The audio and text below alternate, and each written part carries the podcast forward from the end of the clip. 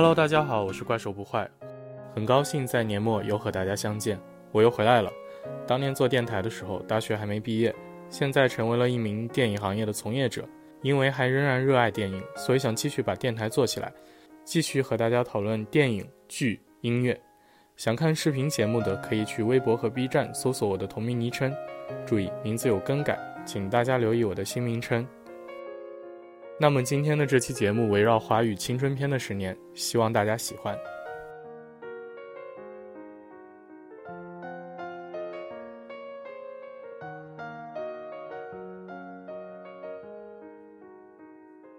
十年前，一部《那些年，我们一起追的女孩》掀起了华语电影青春题材的热潮。这部电影因为早期盗版泛滥，当年在内地影院仅获得了七千多万的票房，但却成为一代人的青春记忆。正是从这部电影开始，内地院线中青春题材开始涌现，一系列低成本高票房的电影出现，驱动了电影市场类型片的蓬勃发展。同年，另一部台湾青春文艺片《女朋友男朋友》提名七项金马奖，聚焦台湾学运时期两男一女之间的三角恋关系，由桂纶镁、张孝全、凤小岳主演。桂纶镁凭借此电影拿下金马影后。如果你说自己是文艺青年，那一定看过这部。第二年。内地直接拿出致我们终将逝去的青春，斩获七亿加票房，创下华语青春片的票房纪录。要知道，当年的票房冠军才十二亿。除了在票房上的成功，赵薇导演更是凭借本片拿下了第二十九届金鸡奖最佳导演处女作、百花奖最佳导演等大奖的肯定。电影捧红了杨子姗和江疏影，还有那首王菲的《致青春》，更是让投资人们看到了 IP 改编的潜力。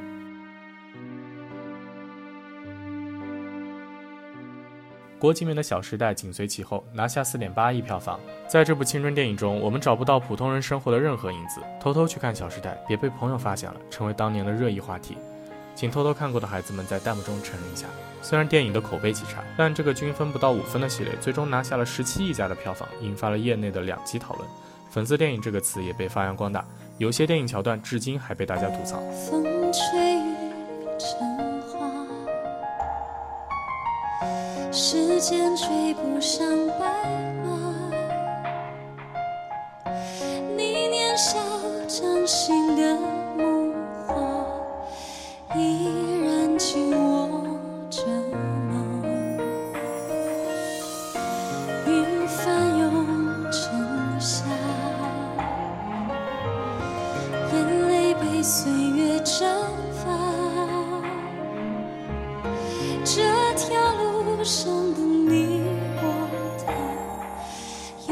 谁迷路了吗同年还有一部我个人非常喜欢的电影《青春派》，由董子健主演，从一个复读生的视角解读青春。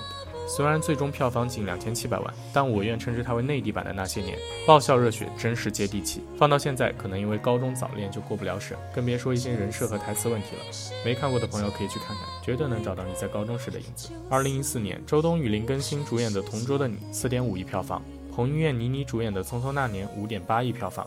两部电影在票房上都大获成功，并且开启了青春片堕胎新风潮，被网友赐名“致我们终将堕胎的青春”。金曲成功出圈，新媒体营销蓬勃发展。在那个时代，只要有点名气的帅哥美女主演，口碑崩坏也能取得比较理想的票房成绩。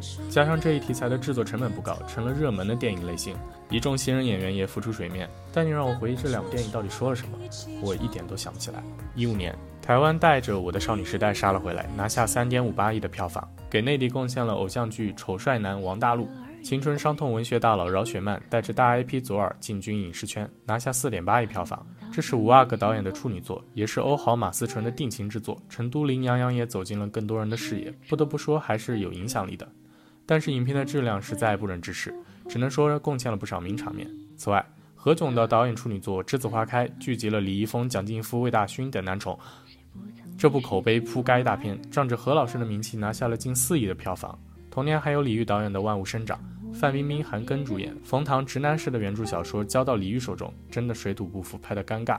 但电影里的冰冰确实美得不可方物。二零一六年，观众已经看够了青春片，谁的青春不迷茫？虽然口碑比之前的青春片好一些，但是最终票房不如预期，只有一点八亿。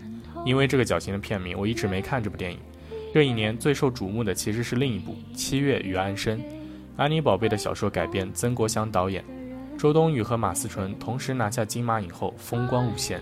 不同于以前男女爱情的青春题材，这部聚焦两个女性情感的青春片让观众眼前一亮，尤其是在影迷圈大受好评。当然，也是那几年我最喜欢的青春片之一。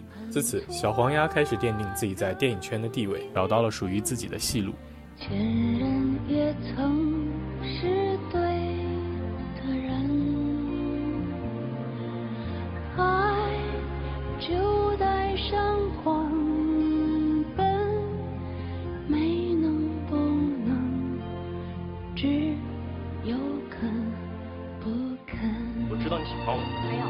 我会喜欢你。要走了，要走了。你走了还会回来吗？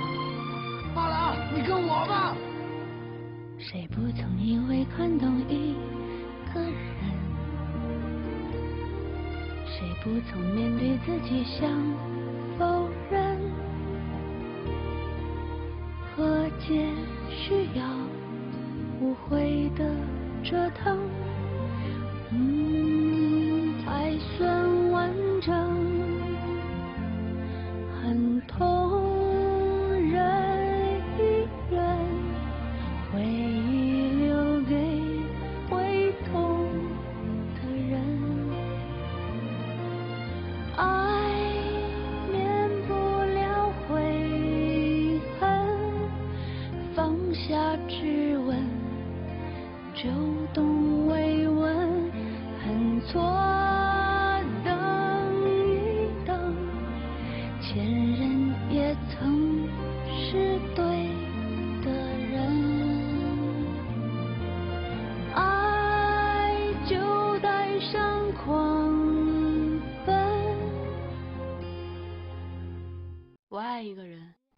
不顾一切。青春的旅途没有红灯，越走越快，你也成了过来。二零一七年，青春片开始进入疲软期。我的年度十佳中有一部小众的青春片《我心雀跃》，这部讲述少女暗恋老师的电影，放在今天可能没有办法上映。片中女性导演对人物情绪细腻的捕捉让我印象深刻。女主孙一涵初登大荧幕就贡献了非常舒服迷人的表演。二零一八年，作家转型导演的洛洛拿出自己第二部长片《悲伤逆流成河》，除了贡献出任敏、赵英博等几位新人演员，电影实在没什么好说的。一个书都写不好的作家跑来吃导演这碗饭。目前已上映的三部电影均分只有五分。手上还有两部电影，一部剧，真是导演上瘾。另一部曹保平导演压了五年的《狗十三》终于上映。这部跟爱情无关，而是讲述了成长中的残酷面。女孩和父亲之间的相处，看得让人压抑，却又倍感真实。看完这部电影，如果没有找到共鸣，说明你的童年是非常健康幸福的。电影想说的，也都藏在了片名中。二零一九年，四字弟弟带着少年的你杀入电影圈，激起千层浪。导演曾国祥再次证明了自己的指导能力。周冬雨也证明了自己不只会演小妞电影，电影各方面都十分出色。一刷看剧情，二刷看制作，成了当年最出圈的上映电影，质量配得上最终十五亿的票房。童年最好的我们，凭借 IP 拿下四亿票房。然而陈飞宇演技被荷兰豆碾压，片中太子时刻耍帅，可惜成年后变身无铅破功。小小的愿望，年度最失败翻拍，去其精华，取其糟粕。上映前一周还在配音删改。一个青春性喜剧改成了励志青春四不像，只能说大无语。而这一年我最喜欢的青春片《过春天》，票房惨败不到千万。这部电影入围了当年柏林电影节新生代青年单元，主演黄瑶、孙杨、汤嘉文、倪虹洁都贡献了非常棒的表演。作为新人导演的处女作非常抢眼，在这几年的青春题材中独树一帜，犯罪元素的融合恰到好处，女主角和小痞子的感情线也让人难忘。强烈推荐没有看过的朋友去看一下。二零年受疫情影响，电影市场低迷，让如果声音不记得这样一部三点九分的电影钻了空子，竟然骗走了三点三亿票房，实在是年度大无语事件。怪不得本片的导演洛洛在这类电影上持续深耕。来品一品他后续电影的名字，《给初恋的你》在最好的时光遇见你。嗯，所以我很好奇，受众到底是谁？今年的青春片终于有了完全不同的形态，有惊喜也有惊吓。燃野少年的天空借力剧版的好口碑上映，主打首部青春国产歌舞片。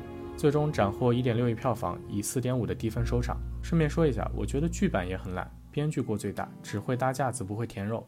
盛夏未来豆瓣开分七点七，这个成绩相当可以。且这部让我对吴磊的演技大改观，只能说找到合适的角色太重要了。求吴妈别再让他拍什么奇幻题材了。这部电影上映后，其实口碑两极，很多人觉得宣传炒 CP 诈骗，电影根本就是另一回事儿。但是你们看电影的时候，不觉得两个人真的很甜吗？反正我全程姨母笑。而且我觉得宣传有意无意地促成了观众和电影更紧密的关系。被宣传误导的我们，就像电影里的吃瓜群众一样，参与了郑雨欣和晨晨意外策划的骗局。而当我们通过电影知道真相的时候，就像晨晨站在命的海报前，郑雨欣对他说：“现在换你欠我一个秘密了。”而我们能否像晨晨一样许下希望我们都能更诚实的面对自己，变得更勇敢的生日愿望呢？青春片应该包容更广阔的东西。我觉得这是这部电影的魅力。正如电影中的台词：“我最讨厌看青春片了。”导演就是要拍这样一部反主流的青春片，没有堕胎，没有出轨，没有三角恋，有的是属于每个人青春中的遗憾。简单的来说，就是你爱的人他不爱你，跟性别无关。月光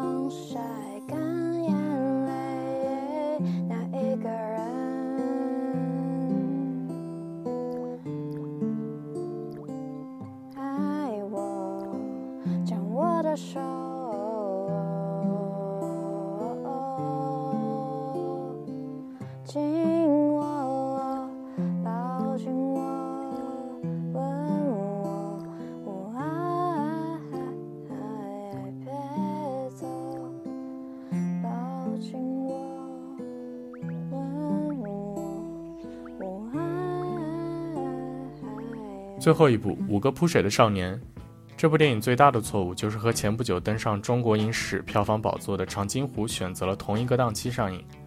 即使片子本身的口碑还不错，无奈宣传经费和演员阵容注定要淹没在大档期之中，仅收获了六千万加的票房。本片改编自日本的同名高分电影，做了较大的本土化设计，基本只保留了故事框架。个人认为是近年来把电影改编最好的样本，也是内地院线稀缺的题材和质感。从日式中二改到中式励志。导演非常清楚自己要什么，把好看做到了极致。